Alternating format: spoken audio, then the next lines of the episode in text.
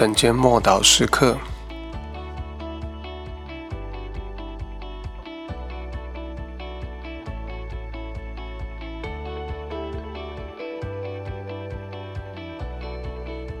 工会的审判。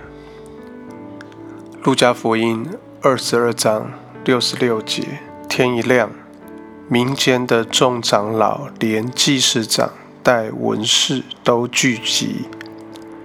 把耶稣带到他们的工会里，工会迅速的召开会议，因为所有的成员在夜间都已经被聚集，就在耶路撒冷准备庆祝即将来临的节期。不过在会议中，大家都意见不一致。有传说说，有一些工会的议员是同情耶稣的。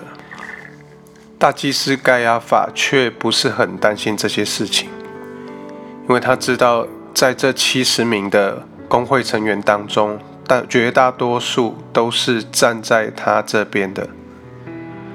事实上，光靠他一个人是没有办法达到他想要的结果，因为他只不过是在罗马统治手中的宗教傀儡罢了。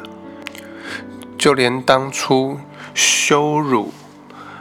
犹太人的罗马人也逼着在圣殿中盖了一座高过圣殿的军事堡垒，好让这些罗马兵丁能够在站在高高的堡垒上，并能够看见圣殿内院外院的动静，而这一切他都无法反对，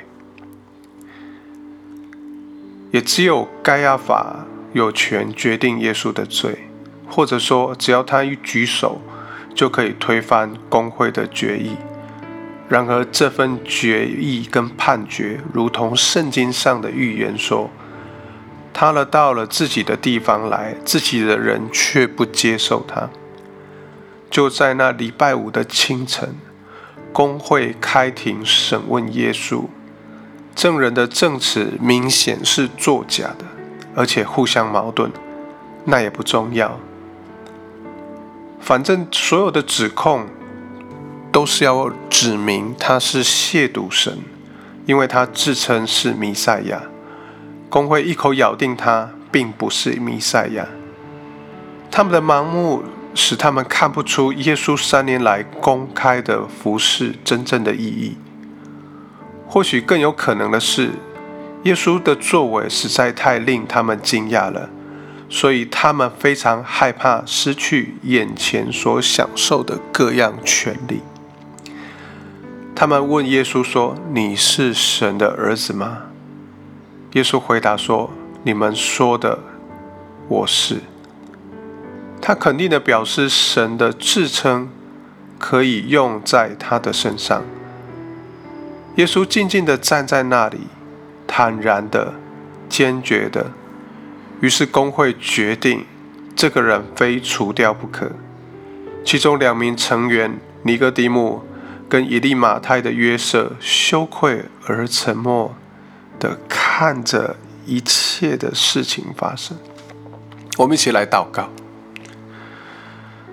神啊，当不公不义咆哮、夸口论断的时候，求你不让我的沉默成为我。